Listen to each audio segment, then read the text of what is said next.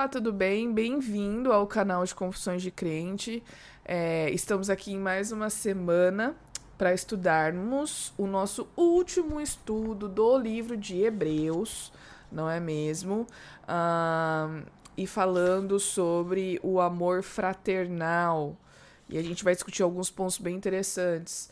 Antes disso, não se esqueça de se inscrever no canal no canal, né, gente? Se você tá aqui novo, viu agora, tá passando por aqui para ver como é, dê aquela forcinha, inscreva-se, também dê o joinha no vídeo, isso é sempre muito importante, tá bom? Vocês viram por aí que essa semana eu estou postando alguns conteúdos de uma live muito legal que eu participei com o Felipe Lemos, também tá disponível aqui no canal. É, se você está no Instagram, no Maura A Eduarda, busca lá no canal. É, é uma live muito bacana que a gente conversa sobre ciência e religião, então é bem, bem legal. Tem também uh, uma das palestras que eu fiz no Congresso Criacionista, lá, Origens no Colégio Vista de Diadema. Inclusive, nesse sábado vai sair o vídeo de uma outra palestra que eu falo também sobre Galápagos, sobre os tentilhões, mais especificamente do porquê a gente não pode dizer que eles são prova da evolução, né? Uh, na verdade, é só um exemplo de adaptação, mas por quê? Né? Então, eu vou defender esse ponto lá na palestra, então não perca, a partir das nove da manhã, a palestra estará disponível aqui no canal Confissões de Crente. E hoje nós temos o nosso vídeo semanal da lição. É, eu, eu falei aqui cinco minutos e esqueci de apertar o botão de gravação. Olha só que engraçado, né? Então a gente tem que voltar e tem que fazer tudo de novo. Lembrando que nós estamos estudando nessa semana o capítulo 13 do livro de Hebreus. E aqui no início, pa Paulo já faz várias admoestações a respeito da hospitalidade, a respeito de nós termos cuidado com os encarcerados, a respeito do, da honra ao matrimônio né? Então, nós devemos ter uh, cuidado para não macular essa instituição divina. A gente também precisa é, tomar cuidado com a avareza, com o egoísmo, né? São coisas que Paulo chama atenção. Logo depois, Paulo chama atenção também para que nós uh, tenhamos cuidado, para que nós uh, obedeçamos aos nossos líderes. Inclusive, para Paulo, o maior ato de honra, o maior ato de lembrança desses líderes é imitá-los. É lógico que ele está falando num contexto aqui de que esses líderes eles eram merecedores dessa imitação né? E estava dizendo respeito não só àquela galeria dos heróis da fé que a gente trabalhou aqui no capítulo 11 de Hebreus há duas semanas atrás, mas também aos líderes da igreja naquele momento. Então a gente precisa também ter esse discernimento de quem são os nossos líderes e a gente deve imitá-los, né? Lógico que uh, nós devemos também analisar suas ações. Outra coisa que ele chama atenção também é ao fato de que ele fala aqui no, no verso 9: Não vos deixeis envolver por doutrinas várias e estranhas, porquanto o que vale é estar o coração conformado com a graça e não com alimentos pois nunca tiveram proveitos que com isso se preocupam. Então eu já adianto aqui que a gente não pode usar esse verso, por exemplo, para justificar o fato de nós comermos carnes ou alimentos que lá em Levíticos é, 11 é, são chamadas de impuras. Porque a lição, inclusive eu estava lendo o comentário da lição dos adultos, a gente não pode tirar essas conclusões porque o contexto histórico e o contexto em que esse verso foi escrito não está muito claro. Então, é, a gente não pode sair afirmando esse tipo de coisa porque nós não temos muitas informações que nos permitem isso. Por tudo o que nós estudamos aqui, até aqui, não faz sentido que Paulo é, esteja liberando esse tipo de coisa e não seria coerente com todo o resto das coisas que ele escreveu, até porque a gente viu algumas semanas atrás que Paulo disse que a lei deveria estar escrita no nosso coração. Ou seja, nós deveríamos decidir, nós deveríamos obedecer a Deus através da obediência das suas leis. Então não faria sentido Paulo fará, falar alguma coisa aqui que contradiz o que está lá na lei das ordenanças do que a gente deve ou não comer, tá certo? E por outro lado também Paulo ele fala aqui a respeito de uh, nós seguirmos a Cristo fora do arraial, do tabernáculo, né? E a gente vai ver como que funciona, como é, do que, que se trata essa é, analogia que Paulo faz. Mas vamos voltar aqui, logo no início da lição, que a gente leu o capítulo 13, em domingo e segunda-feira, em que a gente fala sobre é, esses temas que Paulo cita. Então, por exemplo, Paulo fala da hospitalidade, né? Ele fala no verso 1: seja constante o amor fraternal, não negligencieis a hospitalidade, pois alguns praticando sem saber acolherão anjos. Provavelmente ele estava se remetendo àquele episódio com Abraão, quando ele recebeu aquele grupo que estava vindo falar para ele a respeito de Isaac que queria nascer e tal, e ele atendeu essas pessoas, fez uma comida para essas pessoas, lembrando que a hospitalidade não tem uh, só a ver uh, com não tem que ver só com você dar comida, dar um almoço, por exemplo, mas é você acolher esta pessoa, dividindo as bênçãos que Deus te deu junto com essa pessoa, né? Então, é, existem pessoas que veem essa necessidade e intencionalmente decidem se negar a acolher essas pessoas. Então, é, é isso que tem a ver, essa hospitalidade que Paulo está falando aqui. É lógico que a gente deve estar sempre pronto a ajudar, né? A oferecer um lugar de pouso para as pessoas, uma refeição, mas é, a gente precisa lembrar que ser hospitaleiro é dividir as coisas que Deus deu para nós. Né? Não apenas uma mera refeição, vai muito mais além disso. Depois, é, Paulo logo em seguida fala para lembrar dos encar encarcerados como se vocês estivessem presos com eles, lembrando que naquele tempo essas pessoas elas, elas realmente eram abandonadas pela sociedade, não existiam direitos humanos. Então, é, é lógico que hoje a gente tem um contexto diferente como eu falei, de direitos humanos, mas ainda assim essas pessoas são muito necessitadas de atenção, de carinho, de uma informação, como um estudo bíblico, por exemplo. E existem pessoas que fazem trabalhos muito bonitos indo a presídios, dando estudo bíblico para essas pessoas, e muitas dessas pessoas realmente têm sua vida transformada pelo estudo da Bíblia. Então, é, existem realmente trabalhos muito sérios e Paulo chama atenção para isso, que é bem interessante. Outra coisa também que Paulo fala é honrar o matrimônio, lembrando que Paulo estava se referindo a questões relacionadas ao adultério, né? E lembrando que qualquer tipo de imoralidade sexual é fornicação e também é considerado como adultério. A gente precisa lembrar que Paulo estava no contexto grego, né, em que eles tinham uma certa liberdade sexual, ao mesmo tempo que também era uma sociedade muito machista, porque os homens eles tinham uma liberdade velada para ter suas relações extraconjugais, contanto que não fosse um escândalo, que não fosse escancarado, mas eles podiam ter outros, outras parceiras, né? E às vezes até outros parceiros, uh, e era aceitável né, pela sociedade, e as mulheres não. Então a gente também tem esses pontos que são chamados a atenção aqui, que a lição lembra pra gente. Depois, falando aqui, é, pedindo para a gente se afastar da avareza, né, que tem a ver com o amor ao dinheiro.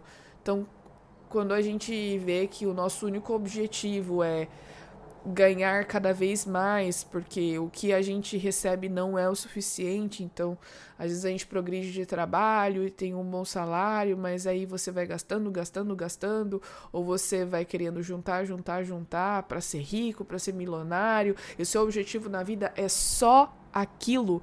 Isso é errado, né? Lembrando que as coisas que nós temos não são nossas, são de Deus, né? Tudo que a gente tem é dele, ele só reparte conosco, nos abençoa. Então, é, a gente precisa pensar nessa questão do amor ao dinheiro, que inclusive, a lição coloca como sendo um vício e que era presente muito na sociedade em que Paulo estava, tá bom? E depois ele fala também para obedecer aos líderes da congregação, né? Para que, um, como eu comentei no início, era uma, uma forma de honrar essas pessoas, né? Uh, porque eram pessoas realmente que foram estabelecidas por Deus. E também ele pede para orar pelo autor da carta, tá bom? Isso a gente vê aqui no capítulo 13. Uh, uma coisa que uh, a gente também chamou atenção, né, que foi em relação ao verso 9, eu já expliquei para vocês, lembrando que a lição até chama atenção aqui na, na terça-feira em relação a esse verso que fala o que vale é estar com o coração conformado com a graça. Realmente, o Conselho de Jerusalém reafirmou que os cristãos são salvos pela graça. Foi o que eu falei para vocês, né, agora há pouco. Mas. É, ao mesmo tempo, eles orientaram que os cristãos deveriam continuar a observar determinados regulamentos de alimentos. Gente, olha só, essa questão da alimentação, para mim, é muito simples. A questão da alimentação é um cuidado que Deus deixou para nós em relação ao nosso corpo. Se a gente for estudar hoje usando a ciência, a gente vai ver que existe razão para que esses alimentos fossem proibidos por Deus. A gente sabe que os alimentos cárneos, eles estão ligados, por exemplo, com a ocorrência de vários tipos de câncer. Eles aumentam a chance das pessoas terem vários tipos de câncer, como, por exemplo, câncer do intestino. A gente pensar nos frutos do mar, por exemplo, os frutos do mar, né, os moluscos, os crustáceos, camarão, é, ostras, esses frutos do mar, né, que são é, usados para alimento, eles são animais filtradores, eles são animais que são os lixeiros, então por eles passa todo e qualquer tipo de impureza e fica, porque eles filtram, né, para se alimentar. Então você acaba ingerindo, por exemplo, é, esses animais que podem ter uma concentração elevada de metais pesados e outros poluentes que podem é, eventualmente te fazer mal. Então hoje a gente tem informação suficiente para que essa decisão ela seja embasada por evidências científicas, por exemplo, né? Então quando Deus ele pede algo para nós, ele realmente é, tem um porquê, sabe? Por mais que a gente não saiba naquele momento, existe uma razão que a gente vai descobrir depois ou enfim. Então a questão dos alimentos impuros e dos, dos alimentos puros para mim é uma escolha bem racional, baseada na minha saúde, que Deus também me pede para cuidar do meu corpo, já que o meu corpo não é meu, né? Paulo também fala a respeito disso. Mas enfim, é, aqui existia uma discussão se ele estava se referindo a alimentos que eram oferecidos a ídolos ou algum tipo de ritual. Enfim, ele chama a atenção, lembrando que Paulo fala que a lei, né, deve estar no nosso coração e nós devemos obedecer a Deus, tá? E a gente tem aqui o nosso mapa mental, em que a palavra-chave é fraternidade, e eu coloquei aqui palavras como compaixão, como compartilhar, como acolhimento, família, amor de irmão e doação. São palavras que, para mim, estão envolvidas aí nesse conceito de fraternidade. E por último, a gente tem aqui o conceito em que Paulo fala para irmos até Jesus fora do acampamento. Lembrando que é, fora do acampamento ou fora do portão do templo era um lugar imundo, porque era o lugar onde as carcaças dos sacrifícios eram queimadas. Então, me parece meio estranho que Paulo esteja dizendo que nós devemos ir para esse lugar, ou que as pessoas naquele momento deveriam para esse lugar. Mas ao mesmo tempo, ele lembra que Jesus foi crucificado e morreu fora do portão da cidade. E que isso também era um motivo de vergonha, era um motivo de, é, é, é, de uh, marginalização, né? E ele suportou essa vergonha. Então ele faz essas analogias bem interessantes que para época, né, é, chama, é, iriam chamar a atenção do povo ali da, do, que, que estava ouvindo essa carta, né, para que eles suportassem também, assim como Jesus suportou, né, e ao mesmo tempo que estar fora do acampamento ou estar fora do portão seria um motivo de vergonha, a gente tem aqui também que, paradoxalmente, Hebreus sugere que Deus está ali, fora do acampamento. A ação de seguir Jesus fora do acampamento significa não apenas levar a mesma desonra que ele suportou, mas também ir até ele, a fim de buscar o Senhor, tá bom? Então, é, são algumas expressões e algumas palavras que a gente acaba lendo que no momento não fazem muito sentido porque a gente não entende um contexto, né? Mas é bem interessante quando a gente vai estudar é, mais a fundo e, e, ver a razão do porquê essas coisas estão aí. E no final, é, lembrando, né, gente, que assim, é, essa minha recapitulação, ela é. Não é assim, falando todos os pontos que a lição vem trazendo. Por isso que é importante que você estude o seu guia de estudos, porque tem detalhes que, infelizmente, por causa do tempo, não dá para falar. Mas aqui a gente tem, então, na sexta-feira, Amor Divino, nas citações de Ellen White, né, que são compiladas, e, e ela chama a atenção de que no início os cristãos eles, eles eram muito altruístas, né? Uh, que para que nós desenvolvêssemos o para que a gente desenvolva o amor divino, a gente precisa estar intimamente ligado com Cristo, para que ele nos dê essa capacidade de amar e cumprir as coisas que ele pede para nós, né? E que no início os cristãos, eles eram assim, né? Eles eram altruístas, eles ajudavam sem, é, é, sem exigir nada em troca, eles compartilhavam. Só que ao longo do tempo eles começaram a olhar os defeitos uns dos outros. Eles passaram a concentrar-se mais nos defeitos, nos defeitos, nos erros e começaram a criticar demais. E aí eles chamavam essas críticas de zelo, né? E eles acabavam passando por alto os próprios erros. E é isso que Cristo não quer que nós façamos, né? Que a gente critique os outros, é, ressalte as coisas ruins dos outros e esqueça de que nós também somos pecadores, né? Então é muito importante que uh, o amor que a gente peça para que Deus nos dê esse amor para com os nossos irmãos, para que esse amor realmente seja divino, é, no sentido de que ele é um princípio, ele vai nortear as nossas ações, né? Vai nortear as nossas decisões, especialmente em relação ao trato com os nossos irmãos. Diz aqui no final: No coração renovado pela graça divina, o amor é o princípio que regula a ação. Ele modifica o caráter, controla os impulsos, domina as paixões e enobrece as afeições. Esse amor, cultivado no coração, torna a vida agradável e derrama influência enobrecedora ao redor. Então, gente, é isso. Terminamos o livro de Hebreus, terminamos esse guia de estudos foi muito interessante. É, e nos preparamos para começar na semana que vem. Esse aqui, ó. Que legal.